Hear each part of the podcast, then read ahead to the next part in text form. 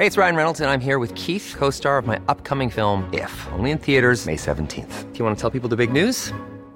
All right, I'll do. Sign up now and you'll get unlimited for $15 a month in six months of Paramount Plus Essential Plan on us. Mintmobile.com slash switch. Upfront payment of $45 equivalent to $15 per month. Unlimited over 40 gigabytes per month. Face lower speeds. Videos at 480p. Active Mint customers by 531.24 get six months of Paramount Plus Essential Plan. Auto renews after six months. Offer ends May 31st, 2024. Separate Paramount Plus registration required. Terms and conditions apply if rated PG.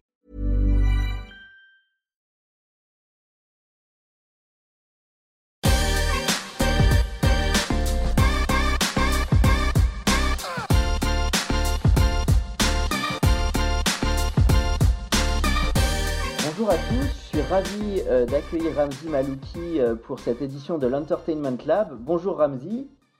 Bonjour. Alors où est-ce que tu te trouves en ce moment dans cette période si particulière? Bah, Je me trouve comme d'habitude à Los Angeles où euh, c'est un petit peu la confusion générale entre les magasins qui rouvrent, les parcs qui ne rouvrent pas. On peut faire des randonnées, on peut aller à la plage, mais ne faire que du jogging, impossible de se, enfin, de se poser sur, sur le sable. On vit une, crise sans précédent et je crois que c'est un petit peu partout pareil. D'accord, donc le même état un petit peu de désorganisation peut-être que celui en France. Euh, on attend de retomber sur nos pieds. Bah, c'est ça, d'autant plus que la visibilité, euh, je dirais qu'elle est, euh, je vais pas dire qu'elle est nulle, mais elle est un petit peu, elle est un petit peu opaque. Hein. Bon, on va essayer de communiquer un peu de positif. Ramzi, est-ce que tu peux nous revenir un peu sur les grands temps de ton parcours, euh, évidemment avant d'arriver à Los Angeles et euh, dans l'univers du journalisme, des médias euh, Voilà, on est toujours intéressant d'avoir le parcours de, chacun. Bah, c'est-à-dire que j'ai toujours, rêvé de travailler dans les médias. j'ai eu mon bac assez jeune et puis j'ai fait des études de médecine et j'ai eu une chance énorme c'est que j'ai démarré euh, ma carrière dans, dans l'Est de la France, euh, tout près du Luxembourg, en radio d'abord, enfin Feu Europe 2, et puis ensuite euh, à la télévision quand j'avais 18 ans. Alors j'étais pas du tout journaliste, hein, je, je, présentais des émissions de jeux intercollèges et puis des, des magazines musicaux. Et euh, j'ai continué un tout petit peu. Ensuite, je suis allé en Belgique puisque je travaillais pour une chaîne en fait qui est basée au Luxembourg. Et je pensais vraiment rester en Belgique. J'étais très, très bien en Belgique. Il y avait, euh, il y avait une bonne ambiance. Et puis j'ai beaucoup aimé le, le côté, euh, je dirais, bon enfant des, des Belges. Et, et, puis là, on m'a, on m'a, on m'a convoqué pour, euh, pour aller à Paris sur, sur M6 où j'ai présenté une émission musicale. Et c'est là où j'ai été repéré en fait pour, pour le journalisme. Mm-hmm. En fait, j'ai j'ai trois nationalités et, mm-hmm. et, et, je parle plusieurs langues. Et donc là, j'ai été formé pour être journaliste. Donc je suis passé euh, du, j'ai abandonné complètement mes études de médecine. De toute façon, j'étais très très mauvais. Donc c'est pas comme si euh, je voulais être médecin. Et euh, je l'ai fait pour les parents. Hein. Mhm. Et voilà. Donc et je suis rentré dans le journalisme. au début, donc rédaction comme tout le monde. Ensuite du, du reportage. Ensuite du grand reportage. Et et puis et puis Canal m'a repéré on m'a envoyé à Los Angeles euh, pour euh, pour travailler sur euh, sur une émission qui existait déjà. Et puis depuis depuis pas mal de temps cette émission donc n'existe plus. C'était une, société de production ici basée à Los Angeles. Mhm. et du coup bah je me suis retrouvé à, à produire moi-même mes propres émissions. Mais mais avant tout, parce que c'est vrai qu'il y a cette image d'entertainment, des stars, des tapis rouges et autres, mais, euh, en fait, euh, avant tout, je suis journaliste de l'information, c'est-à-dire que mon, mon, travail, et je suis pas seulement sur euh, l'émission Hollywood Live sur Ciné+, je suis aussi sur sur CNews où, où j'interviens régulièrement, que ce soit une chronique dans le week-end ou même en général en duplex pour pour les matinales. Et là, je couvre absolument tout. Quoi. dire, ça va de la politique à la société, au sport et bien sûr, euh, bien, bien sûr l'entertainment. C'est vrai que c'est à l'opportunité de, de, cette émission pour Canal ⁇ que tu as vraiment basculé côté entertainment. Euh, cette passion du cinéma, tu l'avais depuis longtemps? Oui, absolument. Depuis toujours, en fait, euh, mon père a toujours été fan de, de, de, cinéma. Moi, je me souviens, quand j'avais 6 ans, pour mon anniversaire, il avait fait un truc assez, assez extraordinaire. Il avait ramené un projectionniste et un projecteur pour, pour, pour projeter à la maison les, Lumières de la ville de Charlie Chaplin. ah oui. Et, et, c'était assez, magique, je m'en souviens, hein, comme si c'était hier, on avait mis un drap sur le mur et tout, et puis, et puis ça fait drôle quoi, de voir un projectionniste et, et, de voir ce film. Non, il a toujours été fan de cinéma. C'était un fan d'Alain Delon. Euh, le clan des Siciliens, pour lui, c'était vraiment, je veux dire, c'était, euh, c'était, euh, c'était l'un des plus beaux films au monde. Il le regardait d'ailleurs sans arrêt. Et puis, euh, et puis sinon, non, j'ai toujours été euh, intéressé par les films, euh, enfin le côté, comment dire en anglais, escapism, enfin tous les films d'évasion. Donc, bah, mhm. j'ai grandi avec Steve McQueen, avec Bullitt. Donc voilà, donc j'avais un père en fait qui était qui était cinéphile, et je pense qu'il m'a qui m'a il m'a donné cette, cet amour du du cinéma. Maintenant, c'est vrai que, que mon regard sur le cinéma et même même dans mes émissions qui restent quand même, je parle d'entertainment bien sûr, qui restent des émissions de news. Hein, moi, je suis pas du tout, je le dis et j'ai mm. toujours insisté là-dessus, je ne suis pas critique de film. Euh, J'essaye d'être grand public et, et, pour moi, je pars du principe que un film, euh, ce sont des gens qui ont travaillé des années dessus, que ce soit au niveau de l'écriture, que ce soit au niveau du tournage ou même de la post-prod, enfin du, du montage. Et, j'ai toujours trouvé un petit peu bizarre que, que certaines personnes, enfin je veux dire, euh, ça ne retire rien au mérite des, des, critiques de cinéma, que certaines personnes disent ouais c'est nul, n'allez pas le voir. Bien sûr. Alors que, alors que c'est marrant, j'ai fait mes classes, enfin je veux dire mes, mes mes classes de, de, télé euh, dans une télévision de proximité euh, qui, qui, émet sur la Belgique, euh, l'est de la France et une partie de l'Allemagne.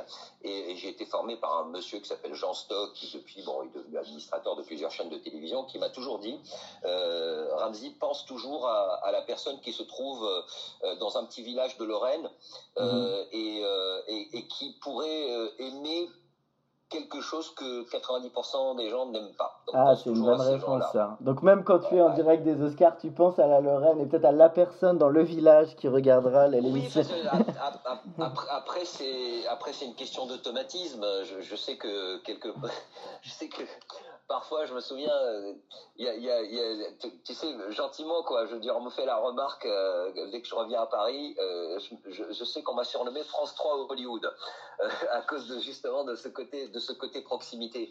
Non, je pense que voilà, le fait d'être à Hollywood, c'est vrai que c'est un privilège. Le fait de rencontrer les stars, euh, de les interviewer, euh, d'être, euh, je dirais, d'être proche de certaines d'entre elles. Mais mais faut pas oublier que que avant tout, c'est c'est une émission d'évasion. je dis toujours que Hollywood Live, c'est une émission d'évasion cinématographique et non pas une émission de de, de fond en termes de d'analyse du du cinéma. Donc en fait, c'est une émission de de news. Et je pars du principe que moi, finalement, je suis pas important parce que je suis déjà à Hollywood. Euh, et, et, que le plus important, c'est de prendre les gens par la main et puis voilà, et, d'être en immersion euh, exactement euh, comme, comme si ces gens-là pouvaient eux aussi être avec nous sur le tapis rouge. Et alors justement, toi, tu es arrivé en quelle année exactement à Los Angeles? Je suis arrivé en 94 euh, à Los Angeles, donc ça, ça, fait, ça fait déjà pas mal de temps. Ouais. Et, euh, et, en fait, j'étais opérationnel. De toute façon, il cherchait quelqu'un qui connaît bien LA. Moi, je connais LA bien comme il faut, puisque je viens ici depuis que je suis petit. Et, euh, et l'idée, c'était euh, d'avoir quelqu'un qui soit multicasquette, puisque bon, moi, je suis JRI, hein, donc je tourne, je monte, euh, j'écris, je présente. Et l'idée, c'était d'avoir quelqu'un opérationnel dans, les, dans, les, dans la semaine. Quoi. Et, voilà, donc j'ai posé mes valises et je crois que deux jours après, je suis allé tourner un sujet sur Spike D'ailleurs, 94, c'était l'année de, c'était l'année de Forrest Gump, non? Euh, alors, euh, là, tu me prends, tu, me prends au dépourvu. Je ne sais pas si c'était l'année de Forrest Gump. Pas du tout. Je me souviens pas du tout. Tout ce que je sais, c'est que je suis arrivé ici et euh, en plus du cinéma, j'ai couvert tremblement de terre, inondation. Enfin, c'était, c'était, c'était, c'était quelque chose, quoi. Je veux dire, en termes de news, ça n'arrêtait pas, quoi. D'accord. De mémoire, je dirais peut-être 93-94, c'était le doublé de Tom Hanks, euh, Philadelphia, Forrest Gump. Mais peut-être on retrouvera. Ah, ah, ah, ah, oui, oui, oui, avec euh, les, les, les, deux Oscars, euh, je veux dire, les deux Oscars l'un à la suite de l'autre. Et alors, bon, c'est sûr que depuis 94, les choses ont beaucoup bougé. Bon, l'arrivée des plateformes, j'imagine que tous les sorts des séries est aussi maintenant au cœur de, de ton travail. tu, comment tu as vu aussi cette montée en puissance des plateformes? Et là, c'est aussi un gros, euh, je sais, c'est, en ce moment, Hollywood bouge beaucoup, quoi. surtout en plus avec la période. Tu peux nous en parler un peu de l'évolution de tout ça, quoi? Oui, même, même si, euh, euh, comme je le disais au début, la visibilité est, opaque et on ne sait pas du tout quand Hollywood va, va rouvrir, mais ça c'est un autre débat, on peut en parler, hein, parce qu'il faut respecter maintenant euh, des normes et, que les syndicats se réunissent et qu'ils veulent avant tout la sécurité sur le plateau, bon, on, peut en parler. Mais ce qui se passe en ce moment, et, je le vois en tant que, puisque je vote pour les Golden Globes, donc je, je, suis, je suis membre du jury des, des Golden Globes, et je le vois, il y a énormément de contenu euh, en termes de, de, séries parce que ce sont, euh, bah, c'est le seul contenu qui est disponible en ce moment puisque les tournages se sont arrêtés et, euh, et que les plateformes en, profitent en fait pour pour pour, pour diffuser pour, pour, pour qu'il y ait en fait de, la consommation de, de, de, fiction télé et compte tenu du confinement, et on peut le voir aussi avec les chiffres, je veux dire, le, le, le nombre d'abonnements de, sur les plateformes qui a, qui a explosé, et puis, euh, puis surtout, euh, les gens ne font que ça, en fait. Ils font du binge-watching parce que parce qu'il y a, y a absolument euh, rien d'autre à faire. Donc voilà, au niveau des, au, niveau des plateformes, bon ici, enfin je veux dire, il y a le choix. Hein. De toute façon, il y a tellement de contenu aujourd'hui qu'on peut pas tout regarder. C'est impossible, quoi. Il y a, un milliard de, de, de, de, fiction télé, mais entre Netflix, Apple TV, Apple TV Plus euh, et, euh, et euh, Hulu, plus les plateformes d'autres chaînes qui sont des chaînes câblées qui sont mises aussi au streaming, bah, il y a le choix. Hein. Il y a, Bien sûr. ce qu'il faut en termes de, de, contenu. Tu crois que la distribution cinéma, évidemment, bah, c'est là en ce moment où elle, elle, a des grosses secousses. Tu penses que les plateformes vont, peuvent potentiellement rentrer un moment dans ce business de, de l'amont et de la distribution salle Tu crois que ça peut arriver, ça? Je sais pas parce qu'il y a quand même des lois qui euh, euh, qui, vont régir en fait le, le, les, fenêtres. Je parle des fenêtres de distribution. on le voit par exemple en France. Euh, ici aux États-Unis, bah, le problème c'est que on, a créé un précédent dans la mesure où il y a des films par exemple qui devaient sortir en salle et compte tenu du, lockdown, du confinement, bah, elles ont eu le, enfin ces, ces, boîtes de distrib et je parle des grands studios en, particulier ont eu la, la possibilité de, de mettre leurs films sur sur leur plateforme. Euh, donc euh, spécifique. Euh, maintenant, est-ce que ce, précédent va, est-ce que ça va être une nouvelle normalité? J'espère que non. Enfin, je sais que les, patrons de salles sont en train de se battre justement un pour avoir une aide, pour pouvoir tenir, parce que bon, bah, les salles, si ça continue comme ça, vont, vont, vont fermer.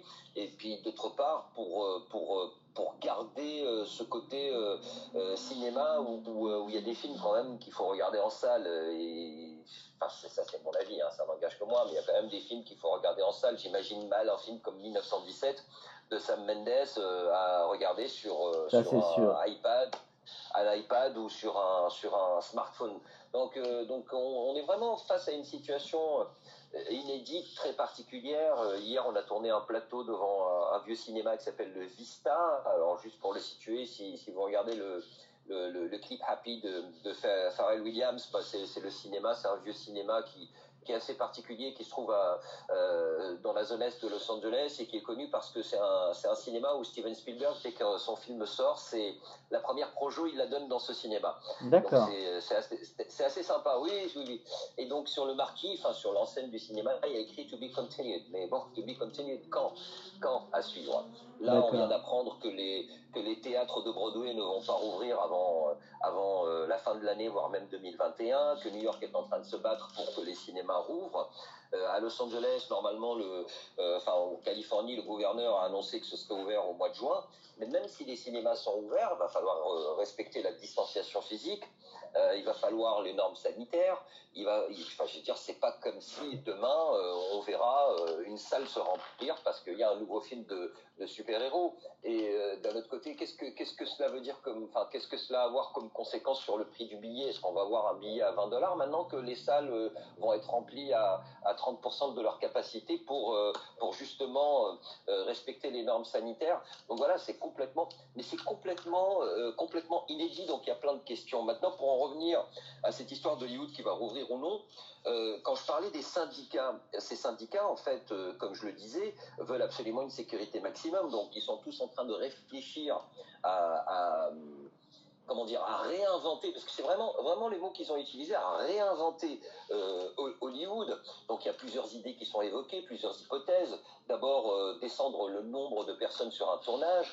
Euh, un film, par exemple, qui emploie 300 personnes, eh bien, l'idée c'est qu'on arrive à 75 personnes sur, sur, le, oui, sur le tournage. Bon, bien évidemment, on passe sur le fait de désinfecter le plateau.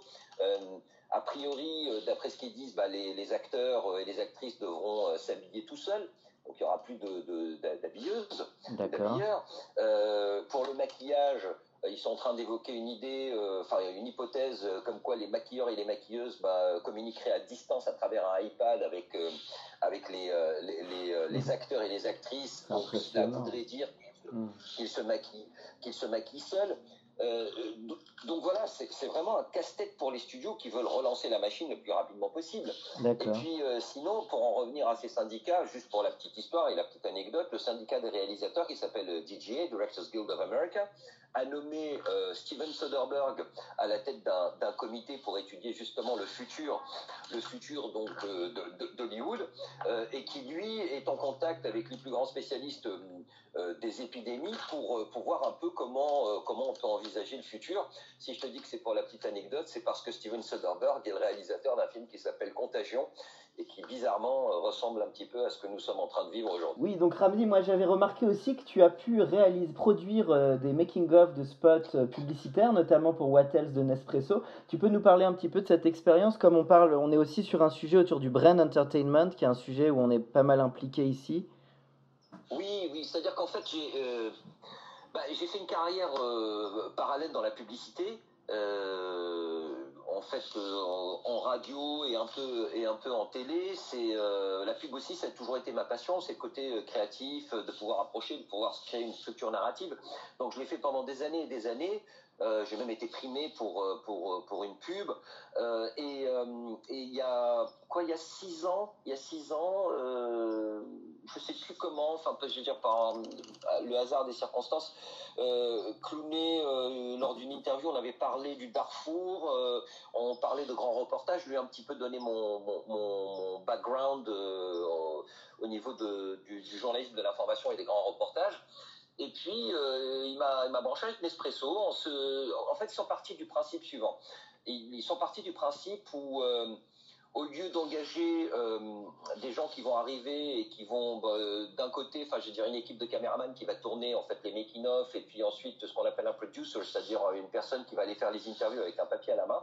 Pourquoi ne pas engager un vrai journaliste qui lui va avoir un, regard euh, donc en, termes d'approche de, structure narrative et, aussi bah, qui puisse un, peu superviser le montage. Donc donc voilà, c'est comme ça que j'ai eu le job. Et euh, donc en fait c'est assez particulier parce qu'on tourne en fait, euh, on est on est deux cadreurs. Je tourne aussi euh, et bon bien évidemment je fais les je fais les interviews. Et, et, je réfléchis puisque c'est des modules de making of qui sont des modules bon qui sont destinés avant tout aux, réseaux sociaux et et, et, et, à la toile même s'il y a quand même des reportages. C'est ce qu'on appelle du talent driven c'est-à-dire qu'il n'y a pas de voix off. Mhm. toute l'histoire est construite autour du, du making of à travers les intervenants. Et donc voilà donc il faut réfléchir à tout cela. Et voilà j'ai eu ce job je crois que j'en suis à ma cinquième ou ma sixième pub c'est assez sympa, c'est trois jours de tournage, mhm. non-stop. Hein, et, et puis ensuite, bon, bah, il y a un travail euh, qui, est, qui est un travail assez minutieux, même chirurgical, de pouvoir créer tous ces, tous ces modules, plus bien évidemment le, le making-of en, en lui-même. C'est sympa parce que c'est une bonne gymnastique, en fait. Ça permet une approche euh, journalistique, mais aussi un, regard marketing et un regard, euh, je dirais, de créa publicitaire derrière. Donc franchement, c'est bien. C'est un petit bol d'air frais qui, euh, qui me permet aussi de, de, me remettre en question. Hein, donc, euh, D'accord. Donc voilà, donc c'est plutôt, c'est plutôt sympa. C'est une bonne bah, expérience. oui, oui, oui. Et puis je remercie Georges Clooney de m'avoir donné cette, euh, offert cette opportunité. C'était donc en Italie que tu as tourné à Milan, peut-être, certains de tes films? Non, non, pas du tout. Non, non, non. On a tourné à Los Angeles plusieurs fois. Et là, pour la dernière, faut pas trop que j'en parle parce que bon, bah, je veux dire, il y a toujours pareil, c'est toujours pareil, quoi. Mais euh, ça a été tourné à Madrid parce que de toute façon, les, journaux en ont parlé puisqu'il y avait beaucoup de paparazzi. D'accord, d'accord. La, dernière pub a été tournée en, avril et elle devrait sortir prochainement. Je t'ai posé la question parce qu'en fait, j'avais pu assister au tournage de la pub Wattels il y a bien une dizaine d'années et j'avais euh, j'avais eu la chance d'avoir une bonne discussion euh, avec Georges Clounet et ça m'avait, cette rencontre m'avait énormément marqué. Au-delà de la célébrité de Georges Clooney, j'avais trouvé son, son, sa simplicité, son accessibilité et sa gentillesse. Et surtout, il m'avait dit never give up parce qu'il avait parlé un peu de tout son parcours dans le cinéma, avec à quel point ça avait été évidemment long avant qu'il il arrive à Ocean's Eleven. Et, euh, et donc, c'est une rencontre qui m'a beaucoup marqué. Euh, j'imagine toi aussi, parce que évidemment, des, des, des acteurs, tu en as rencontré un paquet, mais lui, il a quand même quelque chose euh, d'incroyable, ce, ce, monsieur. Bah, bah lui, c'est un peu, c'est un peu le, c'est un peu le Harrison Ford, et, je vais te dire pourquoi. C'est un peu le, le, nouveau Harrison Ford, pour la bonne et simple raison que tous les deux ont parcours commun, c'est-à-dire qu'ils ont galéré pour, pour arriver, même si à la différence d'Harrison Ford, il faut pas oublier que George Clooney, son père, c'est Nick Clooney, qui était présentateur télé, qui, était, qui est un grand journaliste, euh, euh, que sa tante, euh, c'est Rosemary Clooney, qui était une chanteuse de country, ça ne l'a pas empêché non plus de, de, de, de, galérer quand il a quand il a arrêté ses études de journaliste parce qu'il voulait en fait suivre les traces de son père pour pour pour être acteur. Donc euh, il, il, est arrivé ici, il a fait énormément de télé avec des pilotes qui n'ont pas mm. marché euh, et pendant pendant je pense une, une dizaine d'années jusqu'au moment où il y a eu urgence hein, où, où, mm. où, ça l'a fait connaître mais euh, c'est quelqu'un qui, euh, c'est quelqu'un qui est, euh, qui est intègre, c'est-à-dire que depuis le début, il a les mêmes amis. Mhm. Et, et son associé Grant Heslov, qui est aussi réalisateur, mhm. c'est son copain en fait de, de, de cours de théâtre. Et il raconte toujours que c'est lui, que c'est Grant qui lui a prêté 100 dollars pour faire son portfolio, tu sais, pour faire mhm. son composite, enfin ce qu'on appelle ici les headshots et que et que il lui a jamais rendu les 100 dollars, mais euh, il est devenu son associé et je pense que je pense que c'est un bon investissement. c'est un très très bon investissement euh, euh, dans la mesure où c'est Grant Heslow d'ailleurs qui réalise, hein, qui met en scène les les mhm. les pubs. qui jouait dans True Lies d'ailleurs, Grant Heslow. Il jouait, il me semble, non, il jouait dans True Lies, je crois je sais pas s'il était dans True Lies, mais je sais qu'il est dans Catch 22 où il joue le rôle d'un médecin. Euh, c'est un acteur aussi, mais bon, je veux dire, il est, c'est plus, c'est plus, c'est plus un très bon producteur en fait. C'est quelqu'un qui, et, voilà, donc euh, Clooney, voilà, c'est Clooney dans la vie, c'est le même que qu'à l'écran. Hein. Pour toi, il fait figure un peu, il fait figure un peu d'exception dans tout ce milieu. Tu trouves qu'il est, il est vraiment euh, le côté pied sur terre, le côté ténacité. parce qu'évidemment, tous les gens que tu côtoies, ça a été très dur avant qu'ils y arrivent. Euh, mais euh, voilà, est-ce que tous ont la simplicité d'un George? Peut-être, je sais pas. Ça dépend. peut-être, peut-être, peut-être pas tous, peut-être pas tous, mais euh, mais moi j'admire un Clooney ou un Harrison Ford parce que ce sont des gens qui qui parce que ils ont ils ont ils ont galéré et quand je dis ils ont galéré bah ils faisaient des boulots à côté avant de justement de, connaître la, la, célébrité et qui et qui à travers en fait cette, cette espèce de vie euh, euh, parallèle en attendant que, que tout s'ouvre euh, ont acquis un charisme et, et, et, du bon sens en fait donc voilà c'est des gens qui se sont toujours dit c'est jamais gagné il va falloir il va falloir bosser et, et, quand je dis que je le compare à Harrison Ford aussi, c'est au niveau de son jeu d'acteur. Euh, mm-hmm c'est bon, je veux dire, Clooney, euh, il a, il a une espèce de capital sympathie qui est, qui est, qui est inné. Mhm. C'est-à-dire qu'en fait, ça, ça, transperce la caméra. Euh, Harrison Ford euh, est un acteur qui, pareil, a énormément de charisme. Maintenant, pour le capital sympathie, je passerai. Mais, mhm. mais, mais, mais, ce qui est sûr, ce, ce, sont des, des acteurs en fait qui sont très techniques. Mhm. C'est pas, c'est pas des, des c'est pas des, c'est pas des, ce ne sont pas des acteurs qui vont jouer des, des, rôles de composition, même, même si, euh, tu vois, euh, dans Syriana, Clooney était complètement différent de, du Clooney qu'on a l'habitude de voir. Mhm. Mais euh, voilà, mhm. c'est des acteurs très techniques. quand, on, quand on enlève le son, alors je vais te dire, quand on enlève le son sur un, un film d'Harrison Ford ou, quand on enlève le, on enlève le son sur, sur un film de, avec George Clooney, tous les petits mouvements de tête, tous les regards, tous les ce qu'on appelle idiosyncrasies. quand on regarde bien, que ce soit Ford ou, ou, Clooney, ce sont des, les mêmes idiosyncrasies qu'on retrouve chez certaines stars de, l'âge d'or d'Hollywood. Je pense à James Stewart. Quand on regarde en fait le, jeu d'acteur de, Clooney ou de Harrison Ford, moi ça m'amuse parfois, je coupe le son hein, et, et et je regarde un petit peu les jeux et, on voit très bien que toutes ces, toutes, euh, tous les mouvements de tête, les légers mouvements de tête, euh, la façon de regarder, la façon de regarder en coin, euh, tout ça, enfin, je veux dire, c'est des gens qui ont beaucoup, beaucoup regardé les acteurs de l'âge d'or d'Hollywood, hein, les James Stewart, les Cary Grant, ah les Gary Cooper. Oui, oui, complètement. Paul Newman, Steve McQueen. donc, donc c'est assez marrant de voir ça, quoi. Et, mm-hmm. Mais ça marche ça marche, mais c'est très bien. C'est très bien. C'est des gens en fait qui, euh, qui finalement ont, euh, ont, installé leur nom et leur, notoriété sur, euh, qui ils sont en tant, en. Tu, côté créativité, bon, c'est vrai qu'il y a eu l'exemple de Damien Chazelle récent qui a vraiment marqué pour La La Land. D'ailleurs, c'est un film, je sais, qu'il il a eu mis beaucoup de temps à monter, mais ça a été un sacré grand coup. je sais pas ce que tu as pensé de ce film.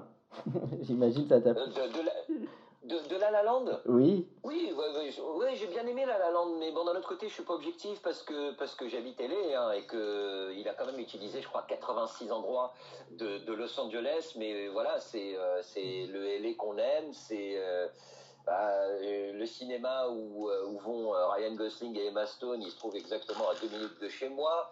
Euh, j'habite dans la partie est de Los Angeles, qui est, un endroit très utilisé justement pour euh, pour des films. C'est pas Beverly Hills, c'est beaucoup plus vert, c'est beaucoup plus latino.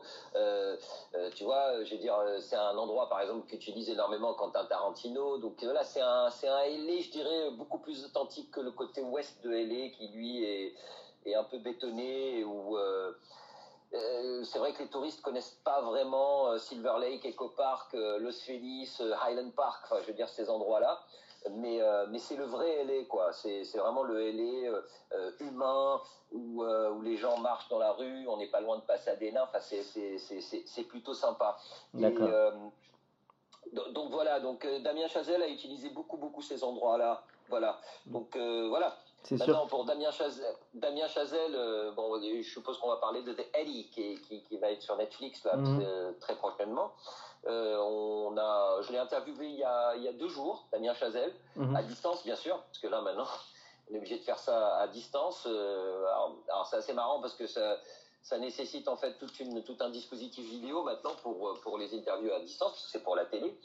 Et, et en fait, il Eddie, alors, la différence avec La La Land, Whiplash et... Euh, ah oui, c'est très réaliste, Eddie. Il est, il est dans le Paris un peu grisâtre, c'est un gros... Ah, oui, c'est-à-dire qu'en fait, ce qu'il a voulu faire, c'était retourner... Euh, il a voulu briser les, les, les, clichés sur, euh, sur le jazz. Mmh. Tu vois, cette histoire de... Qui dit jazz, dit un club mort avec... un gars en train de fumer une clope et jouer de la contrebasse tout seul sur scène et et juste deux, personnes dans, dans, dans, la pièce. Il a voulu briser ça, mais, ce qu'il a fait, c'est qu'il est retourné à la pellicule. C'est-à-dire que toutes les performances, en fait, dans The Ellie, d'abord, elles sont tournées en live avec, euh, avec plusieurs caméras. Il y a ce côté bordel organisé où la caméra bouge beaucoup. Et surtout, il, euh, il voulait tourner avec euh, du Super 16 mhm. pour justement donner ce grain et, et ramener euh, un peu The Eddie euh, euh, à l'image des documentaires sur le jazz des années 70 mhm. et avec aussi une approche très très Cassavetes voilà ce que je voulais dire voilà, c'est ce, genre de cinéma dont il est fan, avec en plus, lui, il est fan de, aussi de la, nouvelle vague, hein. il, est, fan de Godard. Mhm. donc, donc, voilà, donc il a apporté ce, ce truc-là. Maintenant, le scénario, c'est pas lui qui l'a écrit, hein, c'est pas du Damien Chazelle, c'est quelqu'un d'autre. Donc le scénario, bon, c'est sympa, quoi. Je veux dire, euh, mais bon, c'est pas, pas en mm. termes de, de, de, scénar, quoi. Je veux dire, c'est pas le meilleur scénar du siècle, mm. mais l'ambiance. Et puis il y a ce côté aussi diversité. Il a voulu en fait montrer un petit peu la France d'aujourd'hui, devant et derrière la caméra. Donc euh, voilà, il y a Tahar Rahim, il y a Leila Bekti, euh, il, y a, il, y a, un épisode qui est réalisé par Ouda Benyamina, qui avait été nommé pour les Golden Globes pour Divine. Euh, il y a cette fille qui s'appelle Leila Marachi, qui est une réalisatrice marocaine. Donc voilà, donc il a essayé d'apporter une, un, visage de la France qui est un peu le, le, visage, le visage de la France d'aujourd'hui. Moi, c'est ce qui m'a marqué, c'est je me suis dit, il y a un peu un grand écart entre le, le Technicolor de La La Land et que c'était comme une espèce de retour aux sources, des films qu'il a dû aimer, de, comme tu dis, de Cassavetes ou les premiers Scorsese, euh, un côté un peu brut, quoi. Euh, qui mais La La, Land, a un côté euh, village enchanté dans La La Land. Donc, donc euh, et puis bon, c'est un film musical, donc euh, La La Land, c'est plus les parapluies de Cherbourg hein, que les premiers Scorsese. Donc là aussi, hein, c'est un hommage. Donc il a voulu de toute façon rendre hommage. C'était son film préféré. Il racontait que quand il était étudiant, bah, il avait un, il avait un, poster, une affiche de, des paradis de Cherbourg qui était, qui était dans sa chambre. Donc voilà, donc c'est plus cet hommage-là qu'un hommage au, cinéma des années 70 et voilà et au premier Scorsese, comme tu dis, à Cassavetes. Alors j'arrive sur la fin de l'interview, Ramzi, je voulais te poser une petite question. Est-ce que tu crois que la période actuelle, j'imagine pour les scénaristes, comment ils vivent tout ça Est-ce que ça décuple leur créativité ou est-ce qu'il y a beaucoup d'angoisse ou un peu des deux? Je ne sais pas si tu es aussi euh, es proche des, scénaristes et des metteurs en scène comme des acteurs, mais je sais pas si tu arrives à avoir un feeling là-dessus. Euh, est-ce que les gens euh, vont sortir des super scénars dans la période? Ou est-ce qu'ils vont être aussi un peu flippés?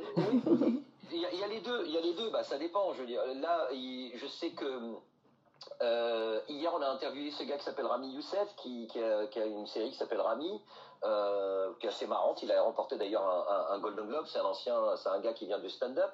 c'est sur Hulu ici, donc je ne sais pas du tout si c'est diffusé en France.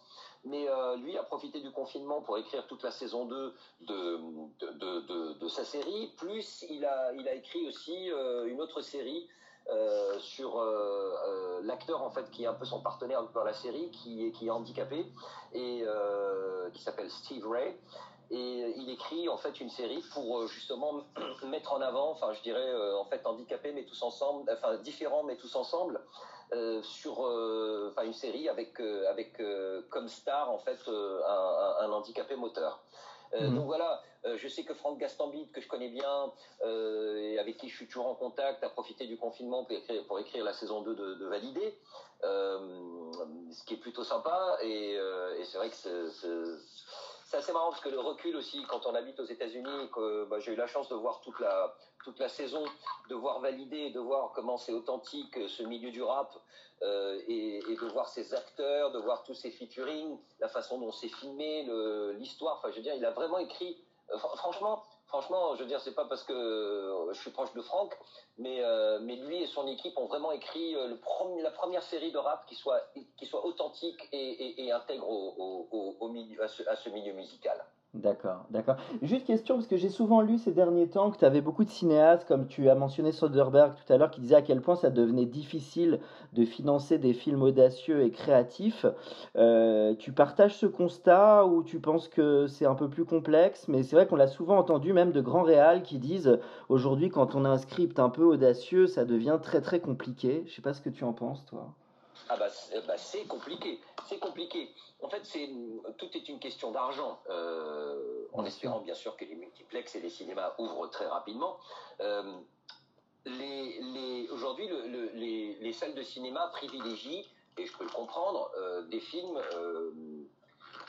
à grand budget. Mhm. Voilà. Donc, en plus de ça, je veux dire, avec les, films de super-héros, il y, y a, de quoi faire. Donc, quand on veut faire un film un petit peu particulier, euh, bah, évidemment, je veux dire, euh, il va pas sortir en salle, ou alors il va sortir dans, une ou deux salles qui sont des salles, euh, l'équivalent en fait américain des salles art et essai. Donc ces scénaristes et ces réalisateurs vont se tourner sur bah, ce qui offre le plus de contenu aujourd'hui, autrement dit les, plateformes. Et donc là, ils peuvent se permettre de d'apporter euh, leur vision, leur créativité, peut-être des choses inédites. Euh, que tu parles de Soderbergh, je pensais à Mosaïque, mhm. par exemple. Euh, voilà, donc, donc ça c'était typiquement le, genre de fiction qui justement est destiné aux plateformes parce que personne n'aurait produit Mosaïque.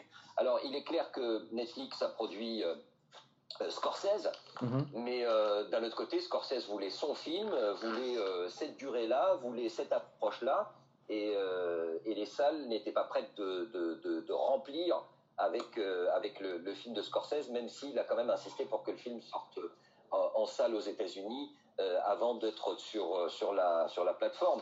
Même chose pour Alfonso Cuaron et Roma. Roma n'aurait jamais été. Enfin, je veux dire, quand on voit le, le, le, Roma, film noir et blanc, sur, euh, enfin, mm. semi-autobiographique de, de, de, Quaron, qui se passe au Mexique, en langue espagnole, euh, sur, euh, voilà, sur le, le, Mexique des années, des années 70, je veux dire, quelle salle aux États-Unis va, sortir cela? Et on ne parle pas que de Los Angeles et de New York et de Chicago. On parle du Wisconsin et du Dakota et, d'autres États où personne n'ira voir ce film. Alors voilà, donc c'était la, seule solution pour pouvoir, euh, pour pouvoir vraiment euh, euh, montrer aux gens ce qu'il était capable de faire. Et, voilà, et en résultat, il a gagné, il a gagné un Oscar. Donc c'est quand même une opportunité aussi ce qui est en train de se passer pour la créativité. Et ça tisse des liens très un peu plus proches avec les metteurs en scène et les créatifs pour qu'ils puissent de temps en temps sortir des petits bijoux quoi. Complètement, sauf que euh, quand on parle des scénaristes en général, euh, faut pas oublier aussi que cette période de confinement, elle met ce qu'on appelle, euh, elle met tout dans le back burner, c'est-à-dire que tout est mis en fait de côté en stand-by, ce qui veut dire qu'en fait on va avoir, qu'est-ce qu'on va avoir au moment de la réouverture? On va avoir des scénars qui ont été validés, mais d'un autre côté on aura énormément de scénaristes qui vont se retrouver eux au chômage parce que leurs leur, scénars sont prêts mais que mais qu'il n'y a pas de place quoi. Je veux dire, on va pas produire 4000 euh, films, d'autant plus que là, on est en train de réfléchir. Et surtout, c'est une inquiétude auprès de, des gens ici euh, à Hollywood, c'est qu'il y ait ce qu'on appelle l'exode de production euh, dans des zones où, où la crise est moindre. Je pense notamment à l'Islande. Ils sont tous en train de réfléchir en se disant, bah, on va les tourner en Islande, puisque de toute façon là-bas, euh, on n'aura pas besoin de, respecter euh, à la lettre euh, les, gestes barrières et les, normes sanitaires comme, ici aux États-Unis. Donc on a peur aussi de, cette espèce de, de, comment dire d'exode des productions hollywoodiennes. Alors oui, Ramzi, on arrive sur la fin de l'interview. Alors je voulais te poser la question, si tu peux me parler de tes trois films qui t'ont marqué vraiment dans ta vie, et puis peut-être trois metteurs en scène pour qui tu as un grand coup de cœur. Alors, euh, euh, par ordre chronologique, euh, Il était une fois dans l'Ouest de Sergio Leone parce que c'est le premier film que j'ai vu au cinéma et, que j'en ai pris plein la gueule et que je sais pas, j'ai adoré cette espèce de style. C'est, c'est alors, bien évidemment quand t'es petit comme ça et que et que tu vas voir ce film qui était en plus une reprise, hein, c'est et, au, au, cinéma, dans un cinéma quasiment vide l'après-midi, je me souviens. Et, et je sais pas, c'était c'était ces, ces longs plans de, de travelling, c'est c'est euh, bah, je savais pas ce que c'était qu'un close-up, hein, je veux dire, mais, mais ces, ces plans serrés, euh, euh, puis Clint Eastwood quoi, avec son petit cigarios quoi, et son poncho. Donc voilà, c'est euh, ça m'a ça m'a vachement euh, vachement marqué. Ensuite, bah il y a il y a les affranchis de Scorsese qui est à ce jour mon film préféré que j'ai dû voir 300 400 fois, que je connais toutes les répliques par cœur, que je trouve Ray Liotta absolument exceptionnel, que voilà, et puis c'est la médiocrité de la mafia quoi, qui est, qui est bien mise en avant par, euh, par Martin Scorsese. Et, et, puis bon, la réalisation, là aussi, je veux dire, comme je le disais, moi je le regarde parfois, je le regarde sans le son pour voir un petit peu les. on s'en lasse pas. ah non, mais c'était euh, incroyable. Et puis, et puis récemment, Roma. Roma, mmh. ça me touche parce que parce qu'un peu comme comme Quaron, j'ai grandi aussi euh, euh, dans ce milieu de, de, classe moyenne un peu un peu supérieure avec la nounou. Euh, euh donc donc voilà, ça m'a touché peut-être parce que voilà, je, je, me suis complètement identifié à cette à cette situation et et puis bon le, le, le, noir et blanc. Là, j'ai regardé le making of de Roma et, et, de voir comment ils ont reconstitué Mexico, mais c'est, enfin, toute, toute, une avenue de Mexico, c'est assez, euh, c'est assez, c'est assez exceptionnel. Donc voilà, il était une fois dans l'Ouest de Sergio Leone, Les Affranchis de Martin Scorsese et Roma d'Alfonso Cuarón. D'accord. Qui seraient tes trois metteurs en scène aussi? Les, les, les trois que tu cites, préférés? Euh, mais, bah, je, je, reste quand même sur euh, sur euh, Scorsese. Ouais, je reste sur Scorsese. J'ai toujours été fan de Scorsese, même si bon, j'ai pas j'ai trouvé que le dernier film était un petit peu long. Et puis j'ai trouvé aussi que, que bon, voilà, je veux dire, on a assez vu de films de gangsters et que, que De Niro, euh, voilà, joue le même personnage. Et, puis il y a ce côté dit aging, quoi, le fait de rajeunir comme ça. Euh, numériquement les, les acteurs, euh, je sais pas, même De Niro l'a reconnu hein, que ça, ça fonctionnait pas à tous les coups parce que bon bah au niveau du visage c'est bon, mais les gestes, euh le comportement, enfin je veux dire c'est de leur âge. Moi, je pense qu'ils auraient dû prendre des acteurs plus jeunes plutôt que de, que de rajeunir euh, Pesci, Al Pacino et, et, et, De Niro. Mais bon, Scorsese reste quand même un maître. Oui, et on pense beaucoup aux affranchis. Quand on voit, on se dit quand même l'original Les Affranchis, par rapport à The Irishman, on n'est pas dans le même niveau non plus. non, pas du tout. Tu as eu la chance de les rencontrer, Scorsese et par exemple Spielberg, les deux. Tu as pu me rencontrer ces grandes légendes oui, bien sûr, plusieurs fois, plusieurs fois. Scorsese, il est adorable. Il a un débit de parole, mais qui est absolument impressionnant. Euh, essaye de monter une interview de Scorsese quand tu es en télé pour avoir un sonore. C'est euh, quasiment, quasiment impossible, mais bon, euh, son cerveau fonctionne à 300 à l'heure. Spielberg, adorable, c'est voilà, je veux dire, c'est quand même les dents de la mer, c'est E.T., enfin c'est Spielberg quoi. Je veux dire, c'est c'est vraiment le, cinéma grand public euh, par, excellence, euh, même si, tu vois, il sort parfois, bien sûr, de, ce cadre-là. Je pense notamment à, à Schindler List. Euh, mais voilà, c'est des, grands réalisateurs, c'est des gens qui réfléchissent, c'est des gens qui savent exactement comment approcher, un film. Bon, bah super Ramzi. Écoute, en tout cas, c'était passionnant. On a eu une superbe évasion avec toi dans cette interview et on te remercie et puis plein de bonnes choses pour la période. Merci beaucoup.